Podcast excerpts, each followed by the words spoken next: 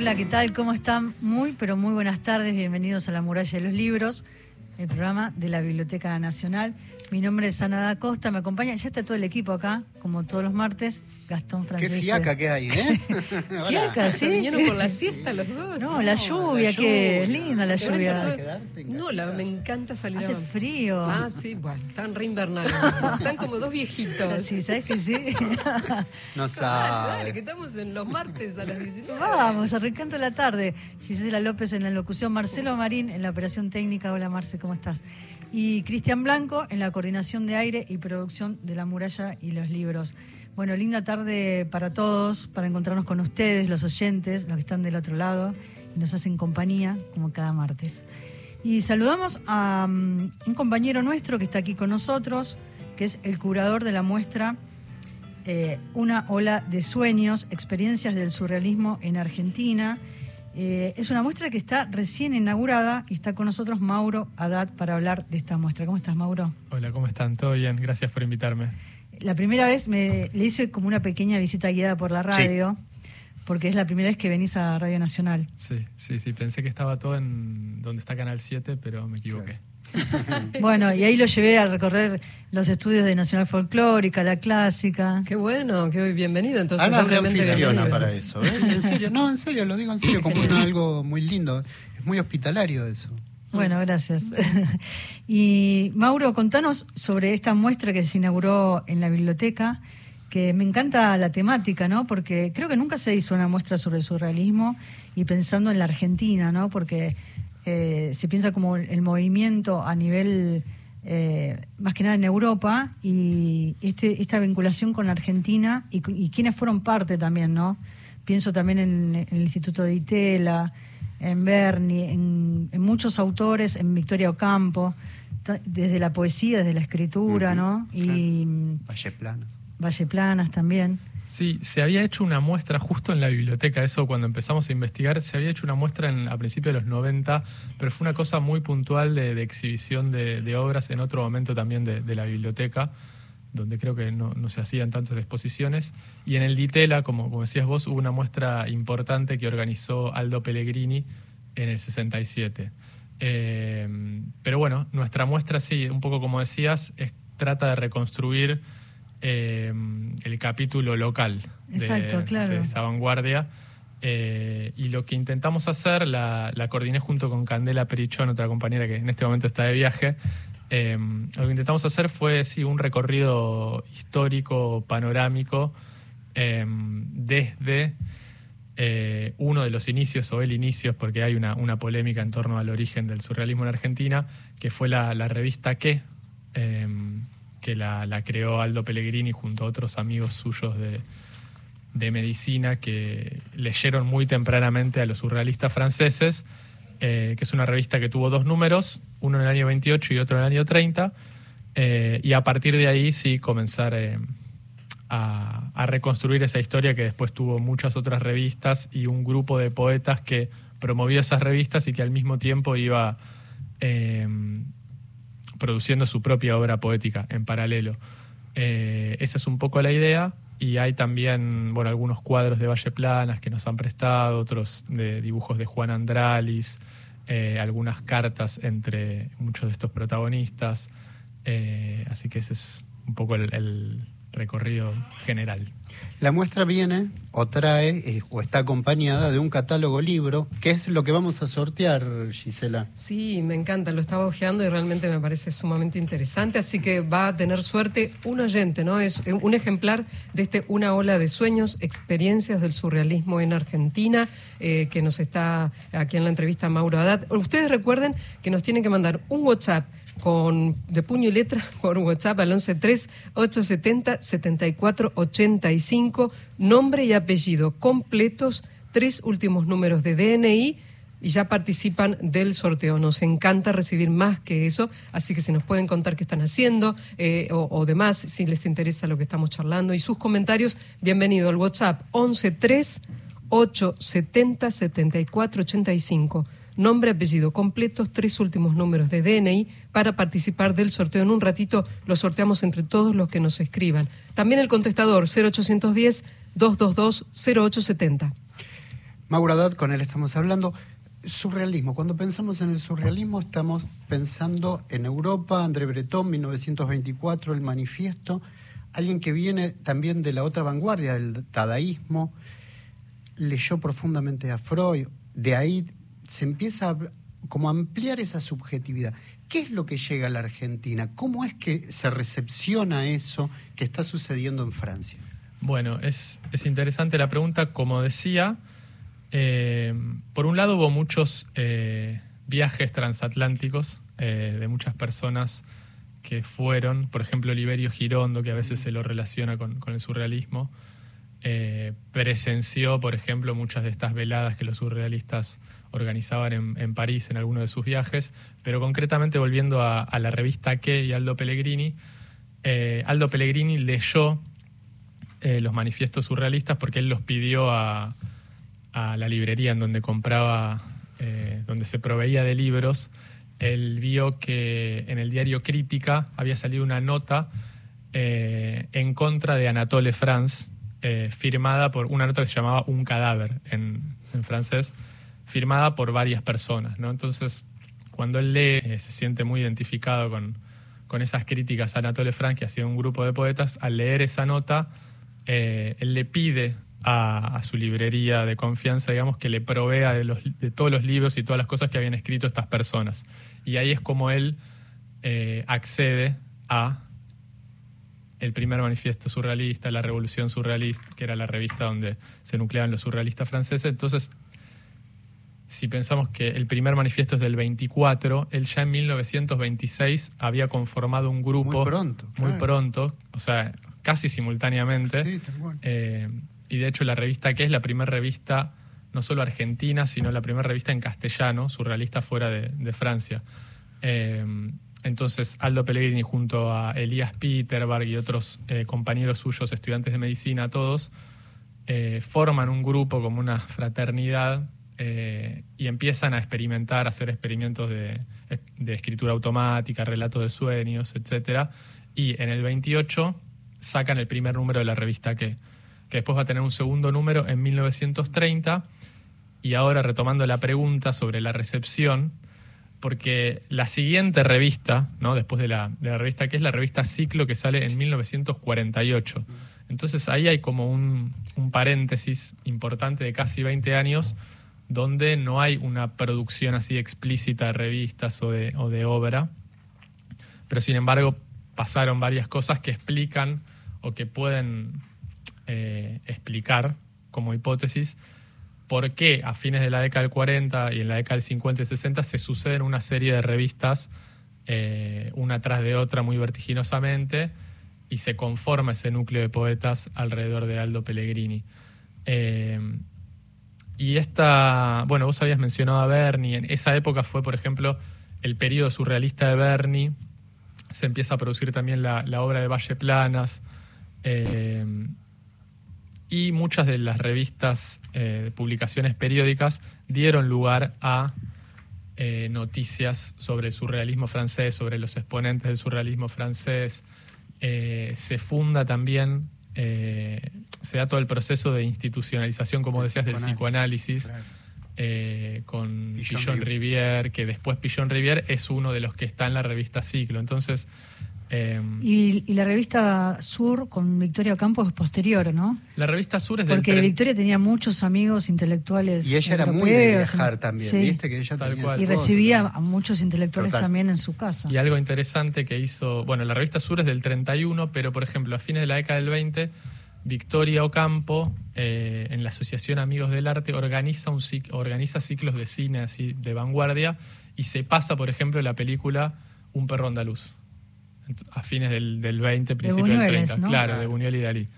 Eh, eso también hace parte de la, de la, recepción del surrealismo francés en Argentina, ese ciclo de cine. Bueno, en la revista Sur sí le dieron eh, un poco más de lugar que en otras publicaciones al, al surrealismo francés. De hecho, hubo una idea de hacer un número exclusivamente de surrealismo francés. O sea, que, que Sur sacara un número exclusivo dedicado al surrealismo, que después quedó trunco, pero en uno de los, de los números que está exhibido en la muestra hay una contribución, contribución surrealista especial para Sur, donde se traducen textos de Breton y de Paul Eluard.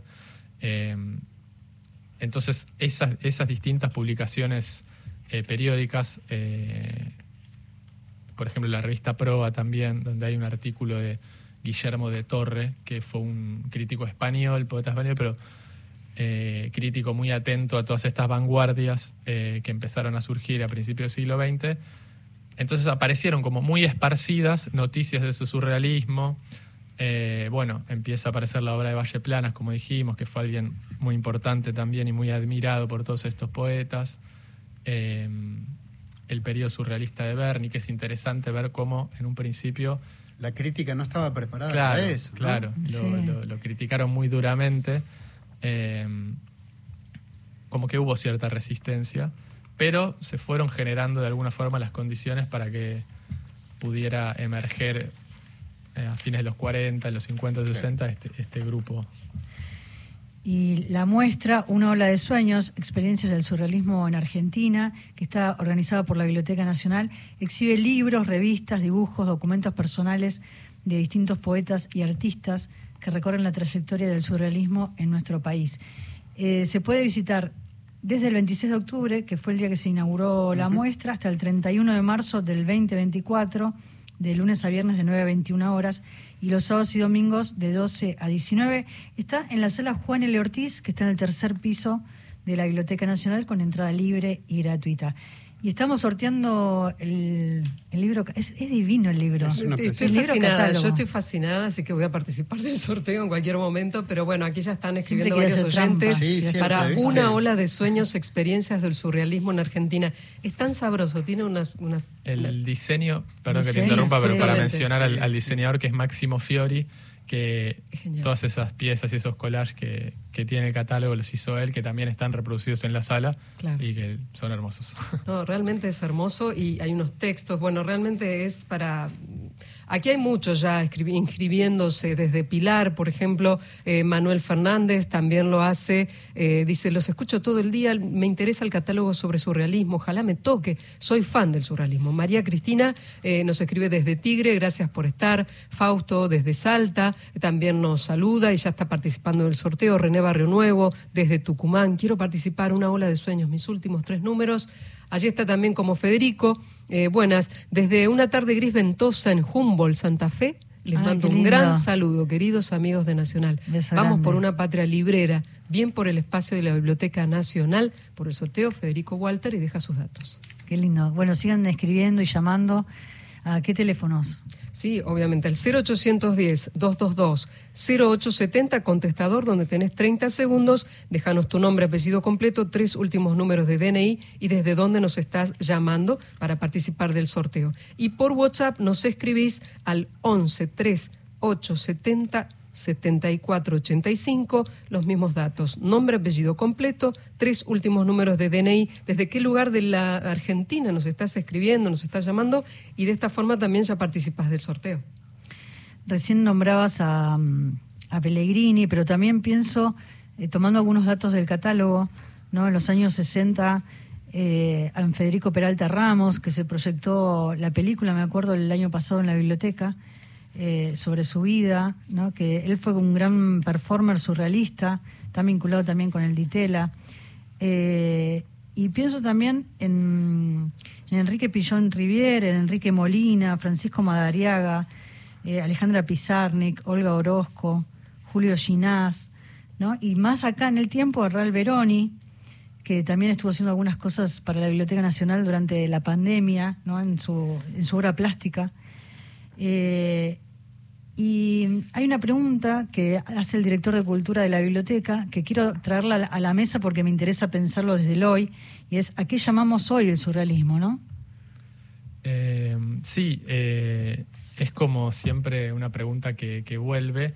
La muestra, digamos, eh, se limita a este grupo de poetas nucleados en torno a, a, Aldo Pellegrini, pero por ejemplo, en esa, en esa muestra que, que hace Pellegrini en el Ditela en los años 60, él habla del, de, que el, de que el surrealismo ya habla del surrealismo como heredad, es decir, como el sustrato a partir del cual eh, bro- brotan distintas experiencias y, artísticas y en esa muestra, por ejemplo, se incluyen muchas obras pop, ¿no? que uno en primer lugar no las eh, pensaría eh, vinculadas a esa experiencia primera del surrealismo.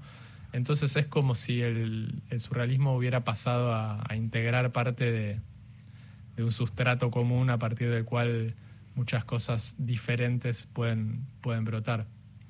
Es que creo, eh, estamos hablando con Mauro Haddad, ¿no? Creo también que eh, es, tan fuerte la impronta de- del surrealismo en tanto concebir al sujeto en su parte inconsciente, que es eso lo que de alguna manera, eh, esa riqueza que trae Freud al plantear eh, eh, este desconocimiento del propio sujeto sobre sí mismo, los sueños, digo, me parece que ahí ya queda algo donde ya no podemos volver atrás. ¿no? Me me da esa sensación en algún punto. Sí, sí, tal cual. Eh, hubo un, un movimiento, digamos, de, de impugnación muy fuerte a, a la racionalidad burguesa, Claro. a la razón occidental, que de hecho el, el- el surrealismo surge en el, el periodo de entreguerras. Claro. Eh, Que eso poste- comparte con todas las gua- vanguardias, digamos, esa crítica a- a- al arte burgués, al arte bello, Tal consolador, eso lo comparte. Pero me parece que donde, donde ancla sobre todo es en traer esto del inconsciente, ¿no? Esto que al propio sujeto se le escapa. Tal cual, y los procedimientos de, a través de los cuales se pretendía manifestar el inconsciente, como la escritura automática, eh, el relato de sueños, bueno, la- una utilización particular del, del collage, eh, todos esos procedimientos de, de alguna forma ya son un patrimonio. Por eso me gustó el, común. el término ese de heredad, ¿no? De, de- Sí. de- es algo que, claro, heredamos y quedó, y es, es nuestro. Anita. No, me quedé mirando el catálogo, Es me hermoso, encanta, ¿viste? es divino, Sí, sí. sí, es muy bueno, y muy bonito. Pienso también en la música, ¿no? Porque eh, Claro. a través de la música también aparece el surrealismo y se cita el tango Cambalache de Enrique Santos Discépolo, ¿no? Como esta mezcla de Biblias y calefones, que es el texto que inaugura el catálogo, el libro catálogo. Eh, con esta versión argentina, ¿no? De una imagen que hay ahí como un link a los cantos de Maldoror. Claro, sí, sí, porque uno de los antecedentes principales del surrealismo fue Lautremont, que es quien acuñó esta frase ya también famosa que dice, bello como el encuentro fortuito de un paraguas y una máquina de coser sobre una mesa de disección. Entonces ahí lo que aparece es como de alguna forma la juxtaposición violenta o la aproximación violenta de dos elementos muy disímiles, muy lejanos, en un mismo plano. Pensalo, pensalo, perdón, ¿eh? Sí. pero pensémoslo como hablaba Freud en la interpretación de los sueños, en condensación y desplazamiento. Condensación en el sentido en que en el sueño, en el texto del sueño, aparecen cosas que no tienen en el mismo plano, en el mismo relato de ese sueño. Tal cual, por eso también la, la ruptura con la linealidad, la Claro. narración. eh, y esa frase de Lautremont, lo que creo que dice Guillermo en su texto, es como eh, la Biblia junto al calefón del, Sí, sí. de Cambalache, es como dos cosas que no tienen nada que ver juntas en un mismo plano. Entonces, creo que lo que dice Guillermo es que esa frase de alguna forma es como si fuera una reversión nuestra de aquella otra frase de Lautremont. Eh, y muchas veces, por ejemplo, no sé, para traer algo a la actualidad total, Sí. ayer o antes de ayer creo que hubo una manifestación de una reunión de eh, Spider-Man en el obelisco Ah, junto sí, con querían ba- batir el Ah, récord Claro. Sí, pero al mismo sí. tiempo había una manifestación de, creo que militantes de Miley, que estaban separados por una calle. Entonces todo el mundo empezó a decir, uy, esto es surrealista, surrealista, surrealista. Entonces muchas veces la palabra se usa Mm. para hablar de todo lo que es insólito, pero en este caso Y creo sucede que... en dos planos. Claro, sí. es como dos cosas, porque si hubieran estado solo los Spider-Man o solo los militantes de Miley, tal vez no decían que era surrealista. Como estaban los dos al mismo tiempo, Claro. en el mismo lugar, eh, es esa juxtaposición tal vez lo que hace Sí, que Tal cual. Mi sobrino es fanático, desde chiquito, Franco, pues ya es grande, adolescente, pero siempre lo llevaba a ver todas las películas del Hombre Araña. Y le dije, tenemos que ir al, al obelisco. Ah, por eso te enteraste, estabas ahí al tanto de la información, mira vos. Mauro, contanos un poco qué se puede ver en la, en la muestra de la biblioteca. Bueno, eh, varias- de las revistas, Sí, la- la- los dos números de la revista. Claro, que- muchas de estas revistas son hoy piezas de, de colección. Algunas estaban en la biblioteca, otras han sido préstamos de coleccionistas porque sí, son muy raras. Eh, está, bueno, la revista ¿Qué? La revista Ciclo, muchas revistas y una que es muy, muy linda como objeto es la revista A partir de cero, que tuvo tres números, que fue la más exclusivamente surrealista, por decirlo de alguna forma, porque en muchas otras revistas convivía el surrealismo con la difusión de otras vanguardias también. Pero, sin embargo, en A partir de cero, que es uno, un, objeto, digamos, gráfico muy particular, tiene una disposición vertical eh, que cuando se abre, primero está ilustrada por muchos collages, cuando se abre esa revista se puede se despliegan como trípticos, al mismo tiempo hay muchas tipografías muy diferentes, hay textos que están, digamos, en una disposición apaisada, entonces para leerlos hay que girar, eh, como apelando también a esta idea del libro objeto. Eh, esa revista es, muy hermosa, se puede ver también. Eh, después en los años 60 y 70 aparecen otras revistas más, a fines de los 60,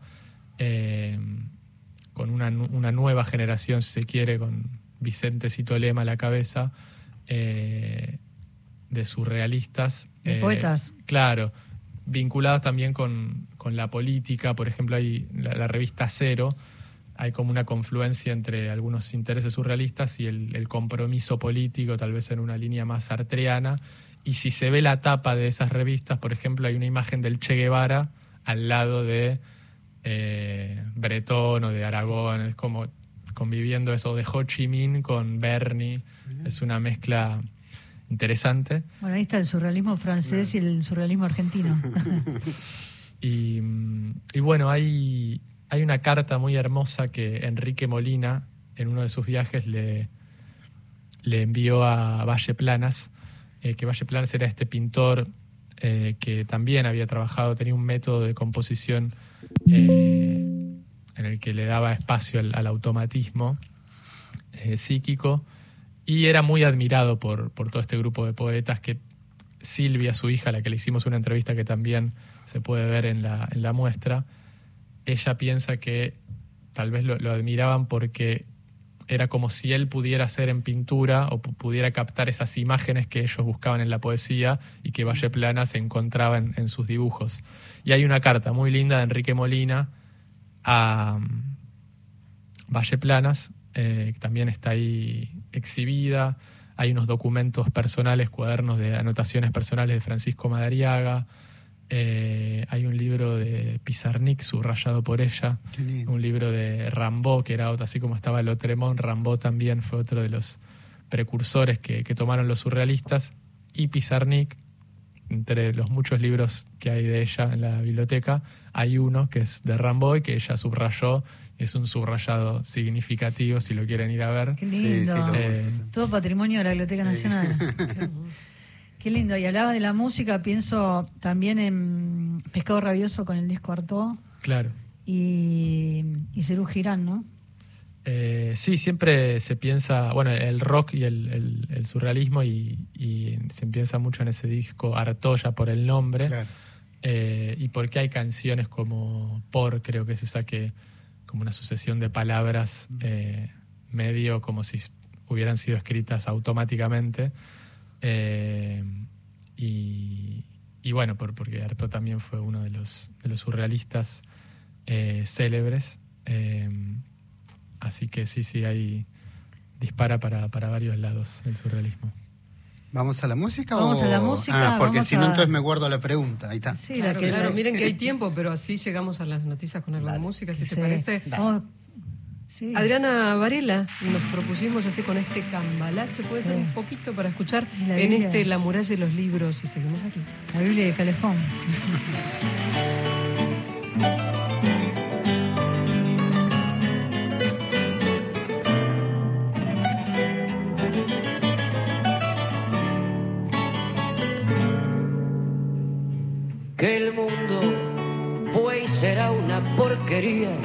ya lo sé.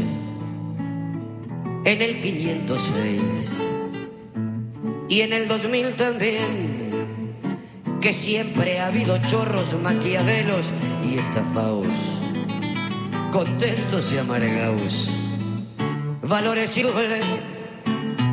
pero que el siglo XX es un despliegue de maldad insolente, ya no hay quien lo niegue. Vivimos revolcados en un merengue y en un mismo lodo, todos manoseados. Hoy resulta que es lo mismo ser derecho que traidor. Ignorante, sabio, chorro, generoso, estafador, todo es igual, nada es mejor. Un burro que un gran profesor. No hay aplazados ni escolafón. Los inmorales no son igualados si uno vive en la impostura y otro roba en su ambición. Da lo mismo que sea cura, colchonero, rey de bastos, cara dura, un polizón.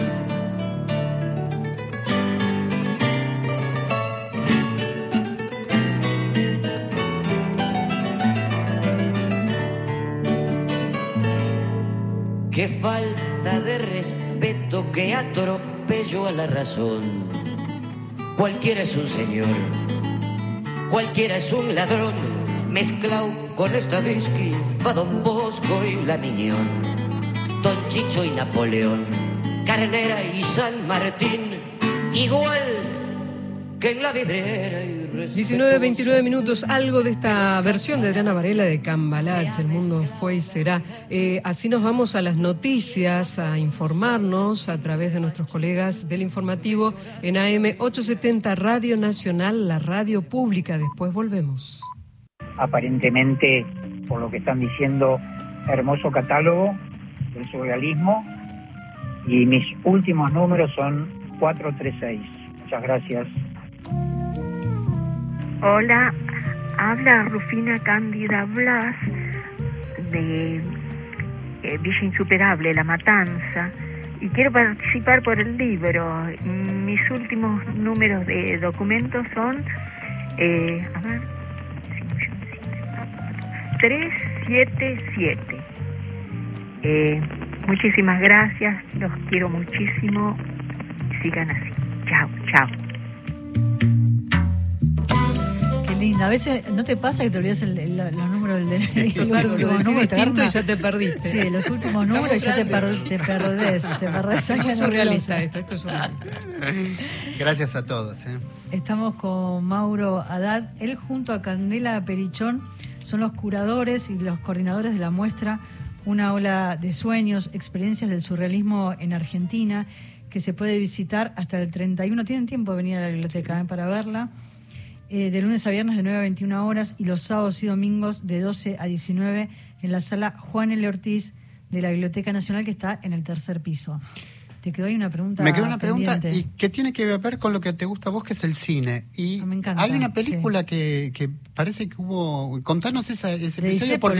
Claro, De no, la no sé cómo es. Hay un, un texto en el catálogo, un texto breve, eh, sobre la única película surrealista argentina que está perdida, Qué cosa. pero Qué raro. se, llamaba, se llamó Tararira y, Tararira, sí. y estuvo eh, un poco impulsada por Victorio Campo, de quien hablábamos antes, y de Benjamín Fondán. eh, y lo interesante de esto es que hace el año pasado, creo que fue o hace dos Hay una años. película que hicieron Sí. sobre la historia. La Claro, es esa, es esa la ¿Viste historia. que te iba a gustar la Se película? llama La Tara. La, tara- la vi la hizo- película. Bueno, Creo eh, que la eh, pasaron en el Malva. La pasaron en el, en el Malva. Sí, yo la vi la película. Que es la historia de cómo quieren Claro, tratar de encontrar esa película. Por- Y la película va de eso. exactamente, porque lo que se recuperó en, en Tararira, la original, participaba, participó el cuarteto Aguilar, que al parecer fue un cuarteto muy famoso Tal de cual. laudistas, eh, que eran, no sé si hermanos o, o familiares, eh, los Aguilar. Y hermanos, Amparo Aguilar, hermanos, sí. que no sé si es la, creo que es la bisnieta o, o algo así, eh, o sea, familiar, descendiente de, de- estos Aguilar. eh, bueno, lo Es que pasó es que la película, claro, es la, es la Amparo. directora porque lo que apareció de la tararira perdida es la, la música, la banda de sonido. Entonces, a partir de ese hallazgo, eh, es un documental que seguramente esté en Cinear o... ella lo que intenta es reconstruir un poco eh, la historia de ese cuarteto y hace uso también de algunos recursos surrealistas. Sí, me encanta, me Eh, encanta. y es, bueno, es, Y- es linda y- película. Y lo último, Mauro Sí. Haddad, eh, el glosario que pusieron. Co- Contanos un poco en el, en el catálogo libro, en la última parte hay un glosario de términos surrealistas. Hay un, un diccionario, sí, un, Un glosario, un diccionario diccionario, que no, no es lo, es lo mismo. Eh, porque Beretón hizo un diccionario de surrealismo eh, que la particularidad que tiene es que no hay definiciones, digamos, no es un diccionario como los diccionarios que conocemos, sino que tal vez hay términos. Algunos sí, por ejemplo, no sé, eh, automatismo, no sé, Ana, si querés leerme alguno que tengas ahí a mano. Mira, praxis, Praxis. ojos, padre, país, poesía, sed, señal, silencio, límites, montaje. Entonces lo que tomamos fue, por ejemplo, no sé, ojos. Entonces agarramos alguna frase de, de alguno de estos poetas eh, en la que aparecía una definición de, de ese término y lo, lo pusimos. Si querés le- leer, alguna. Sí, en el día de las lámparas los ojos brillaban como a medianoche. Cada uno dejaba escapar sus soles, su enervante desprecio por la luz de los otros. De la revista ¿Qué? La número 2, diciembre de 1930. Ahí va. Muy bueno. Eh, y bueno, sí hay, hay un montón de, de términos. Y a los oyentes les decimos que vamos a agregar un catálogo más para Sí, sortear. vamos a. Mira, me fui a la palabra montaje. A ver. Y dice, palabra ex- exquisita, hiriente, llena de lágrimas, verdad de los fantasmas de la ilusión. Examen paranoico crítico de la acción del hombre. Raíz, sangre, manos, máquina de agujerear, soldadura autógena, por donde me acerco a la amistad y el aprecio de todas las cosas que son del hombre, que son de la mujer, que son del niño. Juan Valle Planas. Qué lindo. Qué lindo. Es como, sí, como habla de montaje, pero creo que refiriéndose al collage justamente, que era lo que él hacía en, en sus obras. y que tanto tiene que ver con el surrealismo, ¿no? Como una, como una Claro. marca de agua ahí. Gracias, Mauro, por haber venido. Gracias, Un gracias placer a ustedes, enorme, gracias a ¿eh? ustedes. Gracias. Mauro Haddad junto a Candela, que Candela está de viaje, le mandamos Sí, un beso también le enorme. mandamos un beso.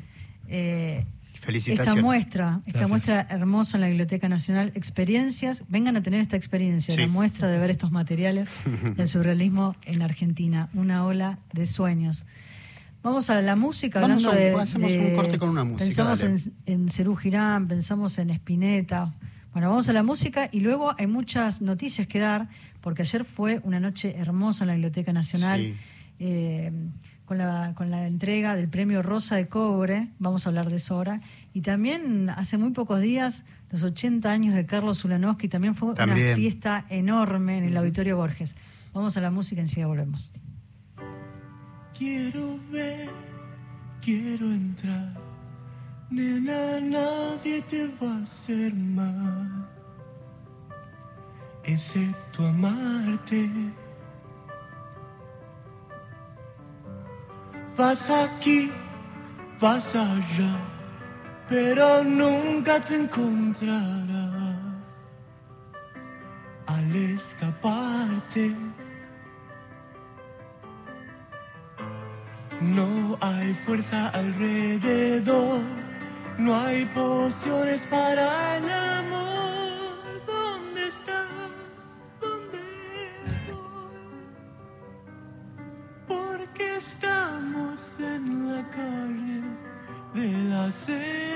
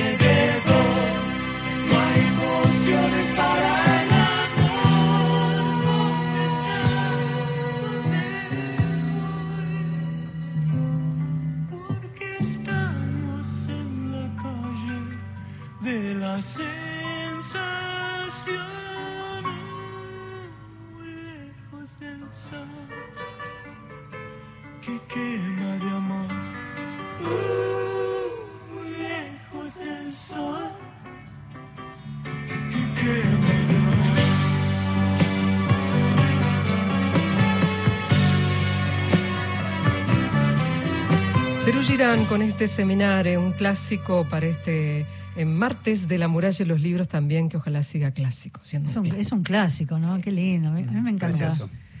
Contanos, dale, que vos estuviste. ¿Qué te cuento? A ver, ¿por dónde empezamos? Eh, ¿La rosa de cobre o no? Lanoski primero y después la rosa. Bueno, la- eh, bueno, la- la- la- fue una fiesta, un cumpleaños, 80 años de Carlos Ulanowski. Acá en Radio, en 80 Radio Nacional también hubo un Claro, homenaje. sí, comenzó el lunes la fiesta porque era su cumpleaños y después se celebró en la biblioteca y fueron muchísimas personalidades de la cultura, eh, amigos. Empezó, imagínate el escenario, León Gieco, estaba tipo telonero, mientras la gente entraba y fue muchísima gente. 80 cartas de amor, es el libro que lleva por título Querido Ula. Pero vos escribiste ahí, contanos.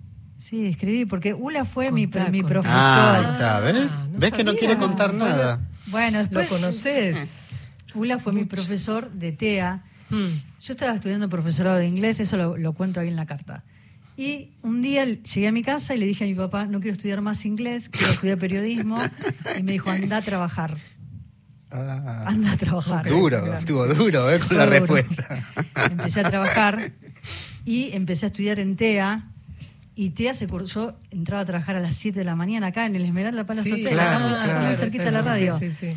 Y entraba a trabajar a las 7 de la mañana, yo vivía en Ramos Mejía, así que a las 5 de la mañana me levantaba, llegaba a las 7 y cursaba a partir de las 6 de la tarde. Entonces me quedaba estudiando en un bar que estaba a la vuelta de TEA y lo tuve a él en la materia entrevista, que fue la materia que yo más amé porque, porque ULA nos dio las herramientas a todos los Claro. alumnos para, para hacer una entrevista, para manejar los tiempos de la entrevista, la repregunta, los silencios. Un flash. Y yo me dormía en clase. Ay, Me no, dormía en no, clase. y sí, No, estabas más, estaba muerta. claro. Entonces una, una noche me dijo Ula que si me podía quedar, le dije que sí, y me dijo, entregás todos los trabajos, haces todo, pero te dormís en Pero clase. te me dormí, Te chiquita. ¿Qué hacemos? ¿Qué está pasando? Bueno, y él ahí... Yo te Qué linda anécdota. en la cla- digo, durmiendo en la clase. No, me dormía una- porque no daba Y más. o sea, llegaba- mirando, ¿y esta señora qué hace? Y bueno, chicos, o sea, Pero me no, llevaba no, claro. Ramos a las 12 de la ¿Y noche, me te- levantaba a las qué le dije? ¿Le 5. explicaste tu situación? Le conté todo esto que les conté recién a ustedes y él me dijo, bueno, vas a ir a ver a Mónica Gutiérrez a BCC, que tenía un programa que era Las Unas y los Otros, y yo ahí hacía de asistente, del Mirá. asistente, del asistente, del productor, o sea, hacía todo, chicos. Pero te la- una mano. Iba a abrir la ese puerta. trabajo de que Dejé el trabajo, claro. trabajaba tres veces por semana y con esa plata podía pagarme la carrera. Te cambió la vida. Así que eh, yo lo, lo Ah, escribo ahí en, en- en ese texto. Ula hizo que la vida fuera menos hostil. Qué lindo, está muy bueno eso. Así que bueno, eh, mi agradecimiento eterno y, y- y para mí hay un premio que entrega eh, TEA, que es al maestro con cariño. Entonces bueno, yo termino eh, diciendo, escribiendo la carta, bueno, al maestro con cariño, ¿no? Qué porque lindo. para mí fue mi maestro. Y ya que hablas de premios y de maestros, El Rosa de Cobre. La Rosa de Cobre. Ayer en el auditorio Jorge Luis Borges eh, se distinguió con el premio Rosa de Cobre a Griselda Gámbaro, a la dramaturgia, ¿no? Argentina, claro. que nunca se había entregado este premio. eso era lo lindo de, este, de esta entrega de La Rosa, que era por primera vez reconocer la dramaturgia. Así es, Roberto Tito Cosa. Yo te digo, anoche lo decíamos con Carlos Bernatec, que es el- eh, quien se Sí. ocupa de entregar este premio. nos esta quiere atender ahora. Y no nos atiende. Eh, yo quiero llegar como llegaron ellos, a los Sí, noventa y pico. impresionante. Y estaba Mauricio Cartún y Néstor Tirri, ¿no? Que si bien Néstor Tirri no es dramaturgo, pero sí fue toda su vida crítico eh, teatral, entonces estaba dentro de este reconocimiento que reconocimiento honorífico, ¿no? La trayectoria que da la biblioteca al aporte de los escritores argentinos, que por primera vez, como decíamos, se, se le otorga la dramaturgia. Y quiero compartir con todos los oyentes las palabras de Roberto Tito Cosa. Es lindísimo todo lo que cuenta sobre el teatro. Sí. Lo escuchamos. Lo primero es agradecer este premio. Siempre me cae bien que me den un premio, una distinción. no pertenezco a esos autores intelectuales que dicen no, no, a mí me, me caen bien. Este, pero este tiene algo que ahora cuando escuchaba y estaba acá en la biblioteca, tiene algo como de reparador. Cuando yo empecé a escribir teatro, primeros años del año 60, estaban vivos o estaban vivas sus obras Brecht, Beckett, Ionesco, Sartre, Arthur Miller, Tennessee Williams y muchos más que, me olvido. Es decir, eran escritores. Y yo quería ser escritor, nada más que escribía diálogos en vez de la literatura o la novela. En pocos años la cosa cambió, porque ya en los 70 el autor empezó a ser un guionista. Se desprestigió el, rol del autor, ya no era la... Este, de aquellos que yo le nombro había dos premios Nobel, de Pirandello y, y, este, y Beckett. La academia sueca se ve que sintió esto e intentó repararlo y años después le dio un premio a Darío Fo, actor, básicamente un actor y, autor también, de textos muy atractivos y hechos por él eran realmente una fiesta. Cayó muy mal en el mundo literario que ese actor, ¿qué, qué es eso de darle premio? Y después se lo dieron a Harold Pinter, el dramaturgo inglés. Tampoco cayó bien.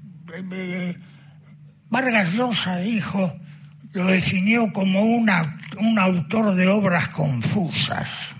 Bueno, no, no. Este, y bueno, y así fue que ya en los 70 empezó a aparecer el verdadero, la verdadera estrella del teatro, en realidad, la estrella, la estrella es el actor, no jodamos.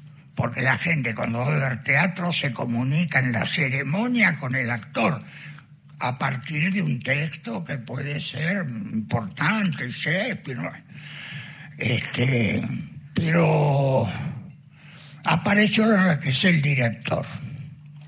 Y hoy es realmente ese rol que ocupaba el autor, que era las críticas eran las tres cuartas partes de la crítica a la obra y el último a la apuesta y a los actores. Este,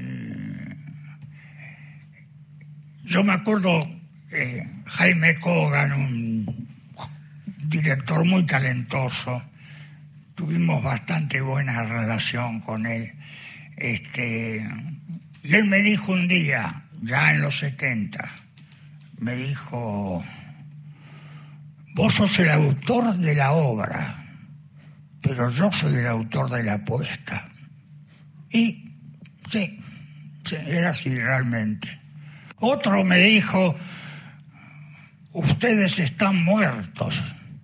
Pero sí, le dije, pero donamos los órganos.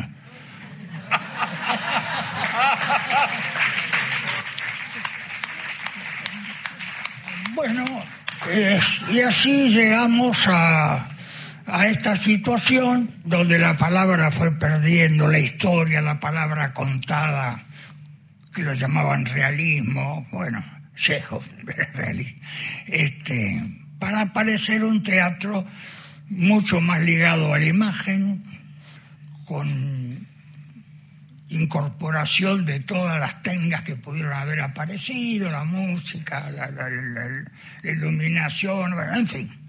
Hoy somos este, los que hemos tenido trayectoria por lo menos este, se nos reconoce como ustedes acá. Pero en general ya eh, el autor. Y pasó otro fenómeno, que en, en- nuestra época, el comienzo de nuestra época, nosotros no dirigíamos las obras, pero no, aparte no, no quedaba bien. Yo escribo, soy una escritora, vos ponela en escena. Salvo Gorostiza, que dirigía sus obras, nosotros no, no dirigíamos las obras. Este, hoy la mayoría de los autores y las autoras, un fenómeno también tan nuevo, tantas autoras, creo que hay más autoras que autores, también muchos de ellos, otros no, este, dirigen sus obras. Y yo los envidio. Yo dirigí una obra mía, pero no, no servía para... No, no, como director, no servía, porque un director tiene que poner la obra, estrenarla, eh, el día del estreno poner ahí de todo, este, pero después tiene que ir todas las noches a ver su obra que ya no le importa, no le interesa, no le gusta, la ve. No, yo no podía, no podía. Yo siempre les digo cuando alguien, una obra mía, se repone o algo, entre paréntesis acaba el chivo. Están haciendo, ya nadie recuerda a Frédéric Chopin en una nueva versión muy buena, Teatro La Máscara. Bueno, este quiero, voy a, cerrar. Incluso Juan lo dijo, pensaban ¿eh? y, y se acordaron de los autores. ¿No es así, Juan? Y bueno, es que es así. Un placer enorme Precioso. compartir lo- el pensamiento, la palabra de Roberto Tito Cosa, uno de los cuatro galardonados en la noche eh, de ayer, el premio Rosa de Cobre en la Biblioteca Nacional. Y hablando de galardonados, ¿qué galardonados tenemos nosotros? Eh, galardonados, qué difícil la palabra. Mira, ¿sabes qué pasa? Viene a hablar de los eclipses. Mala, es que claro. el eclipse, la la, semana de que la viene muerte, cuando, que cuando tenga que hacer que, tenga que representar a nuestra Ana da Costa no sé qué va a hacer Estás usted ¿eh? distraída hoy estás Fausto de Salta, radios, no sé Fausto de. Salta y Fede de Esperanza Santa Fe son los ganadores de dos, porque al final fue más Sí, generoso Mauro y nos dejó otro catálogo. Así que Fausto desde Salta, que está saboreando unas hojitas de coca, nos dice por allí, un saludo Fausto Videla, DNI 390, ya le avisamos, espero que lea el WhatsApp en algún momento. Y Fede de Esperanza Santa Fe, Fede, eh, Federico Walter, allá una tarde gris y ventosa. También ganó, dice, gracias, qué bueno, dale, espero para coordinar el envío. Sí, Tengan paciencia, claro. se los enviamos. Bueno, vamos, me van a extrañar, ¿no? ¿O Sí, no? Volvés. Pero contale a la gente. no, le cuento a los oyentes, me voy a tomar unos días de vacaciones. Ahí está. O sea, voy a seguir trabajando porque estoy con el, con el rodaje de Mordisquito en la televisión pública, Vamos que es el todavía. proyecto Biblioteca Nacional con RTA, un proyecto también de la radio, que se verá muy pronto, ficción de calidad, me ti- tiro todo el chivo. Ficción de calidad. claro, Mordisquito, a mí no me la vas a contar. Se va a ver muy pronto por la pantalla de TV pública. Bueno, una ficción te de, vas a tomar unos días, pero vas a poder trabajar en eso tranquila, con más... No se puede todo, espacio. Ana, y eso Todo está no, bueno. todo no se puede, Sos no. taurina, me- anda, con, anda con calma. anda con ver, calma. Disfruta, la- disfruta de la vida, Ana.